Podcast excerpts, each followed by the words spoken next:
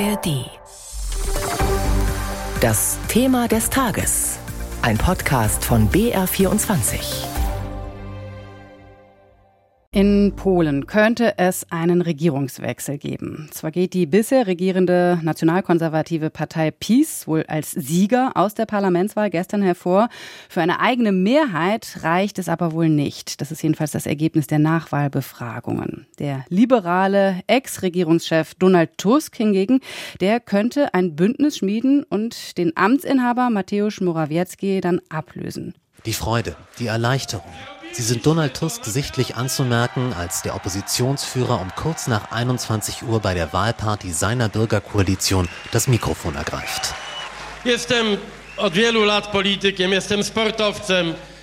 Ich bin seit vielen Jahren Politiker und ich bin Sportler. Nie in meinem Leben war ich so glücklich über einen zweiten Platz wie heute. Polen hat gewonnen, die Demokratie hat gewonnen, wir haben sie von der Macht abgesetzt. Hinter Tusk liegt ein harter, von persönlichen Attacken geprägter Wahlkampf.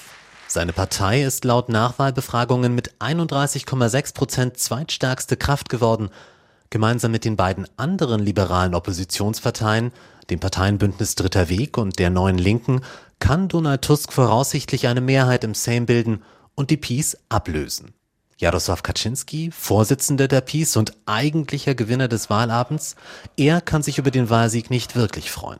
Zwar geht die PiS erneut als stärkste Kraft aus der Wahl hervor, doch eben nur mit 36,8 Prozent, fast sieben Prozentpunkte weniger als bei der Wahl vor vier Jahren. Zu wenig für eine Regierungsmehrheit und ein Koalitionspartner ist nicht in Sicht. No ale przed nami jeszcze stoi pytanie o to, czy ten sukces vor uns steht die Frage, ob wir diesen Erfolg in eine weitere Regierungszeit für uns verwandeln können. Das wissen wir jetzt noch nicht. Aber wir müssen Hoffnung haben und wissen, dass egal, ob wir an der Macht oder in der Opposition sein werden, wir werden unser Projekt auf verschiedene Weisen realisieren und wir werden es nicht erlauben, dass Polen verraten wird.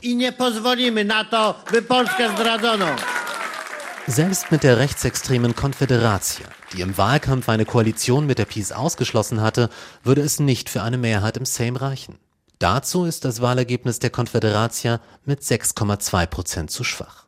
Freude dagegen bei der neuen Linken, die mit 8,5 Prozent erneut im Sejm vertreten ist und aller Voraussicht nach Teil der neuen Regierung wird. Spitzenkandidatin Joanna Scheuring-Wielgus gibt sich selbstbewusst. Ohne die Linke wird es keine Regierung geben. Und wir sind die Garantie für die Frauenrechte, für einen säkulären Staat, für öffentliche Dienste, für Mietwohnungen. Und wir werden all das sehr streng überwachen. Doch bei aller Euphorie über den errungenen Erfolg, man müsse das finale Wahlergebnis abwarten, mahnt Michał Kobosko vom Parteienbündnis Dritter Weg, das mit 13 Prozent auf Anhieb als drittstärkste Kraft den Sprung ins Parlament geschafft hat. Der Sieg, so Kobosko, sei nämlich noch nicht sicher. Wir hoffen, dass die PiS sich verantwortlich verhalten wird und auch, dass Herr Duda sich verantwortlich verhält und der demokratischen Opposition keine Hindernisse in den Weg legt. Aber acht Jahre Erfahrung mit der PiS zeigen, dass man absolut alles erwarten kann. Ich weiß nicht, was sie sich einfallen lassen, was sie vorbereiten. Aber acht Jahre Erfahrung mit ihnen zeigen, dass sie in jeder Sache etwas im Schilde führen können. Die Wahlbeteiligung erreichte mit 72,9 Prozent ein Rekordniveau. Raphael Jung war das über den Wahlabend in Polen. Donald Tusk könnte also neuer Regierungschef in Warschau werden und mit großer Aufmerksamkeit durfte man das in Brüssel verfolgen. Da ist Tusk nämlich kein Unbekannter. Von 2007 bis 2014 war er Präsident des Europäischen Rates, also Chef der Runde der Staats- und Regierungschefs und er steht für einen klar pro-europäischen Kurs. Über die Erwartungen der EU hat mein Kollege Jörg Brandscheid mit unserem Brüssel-Korrespondenten Korrespondenten Jakob Mayer gesprochen. Gibt es denn schon Reaktionen in Brüssel oder hält man sich dort noch zurück? Es gibt schon Reaktionen und zwar auf X, früher bekannt als Twitter. Da haben einzelne Abgeordnete des EU-Parlaments von Sozialdemokraten und Grünen vorsichtigen Optimismus verlauten lassen. Ansonsten gibt es keine Reaktionen. Es wird sich zum Beispiel die EU-Kommission auch mit Reaktionen, mit offiziellen Reaktionen zurückhalten. Erstens mal ist noch nicht völlig ausgezählt und nicht klar, wohin das Ergebnis geht. Und zweitens wird die Regierungsbildung ja auch nicht ganz einfach. Also da wird sich Brüssel zunächst mit äh, Bewertungen zurückhalten. Die EU und Polen, das war ja in den letzten Jahren keine ganz einfache Beziehung.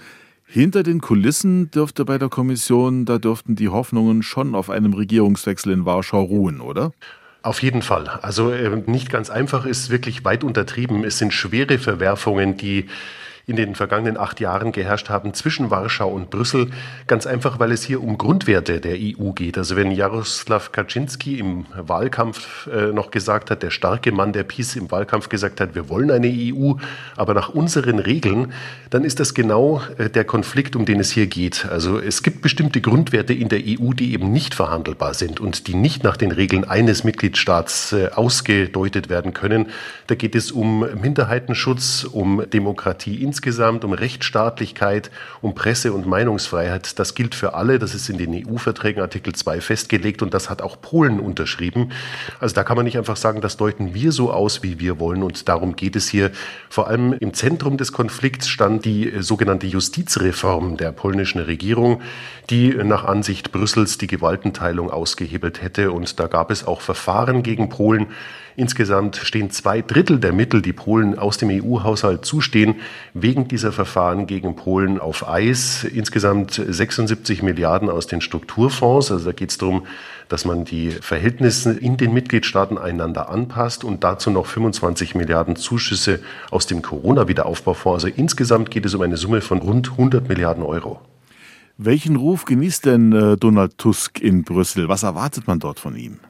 Also äh, Donald Tusk, wie du schon gesagt hast, ist ein klarer Europäer, fährt einen europäischen Kurs, kennt Brüssel gut, kennt Europa gut. Also von dem erwartet man ganz klar im Grunde die Trendwende. Also dass er sich Europa wieder zuwendet, dass er aufhört, damit Grundsatzstreite loszubrechen. Also es geht ja nicht nur um die Justizreform, es sind ja viele andere Konflikte, die Warschau auch noch losgetreten hat. Wenn es zum Beispiel um die Migrationspolitik geht, wo Polen mit Ungarn äh, grundsätzlich gegen alles votiert, was der Rest der EU-Staaten beschlossen hat, vor allem den Asylkompromiss jetzt. Es geht auch darum, dass äh, Polen Zweifel geweckt hat, ob es weiter an der Seite der Ukraine steht. Auf der einen Seite hat das Land Millionen Flüchtlinge aufgenommen, auf der anderen Seite im Getreidestreit mit der Ukraine jetzt angekündigt, keine Waffen mehr liefern zu wollen. Oder es geht um Rechte von Minderheiten, die äh, Warschau eingeschränkt hat. All das erwartet man, dass Donald Tusk rückgängig macht oder sich auf jeden Fall da verhandlungsbereiter zeigt. Informationen von Jakob Mayer aus Brüssel waren das. Und das war unser BR24-Thema des Tages zur Parlamentswahl in Polen. Bis zum amtlichen Endergebnis wird es also wohl noch etwas dauern. Morgen soll das dann vorliegen.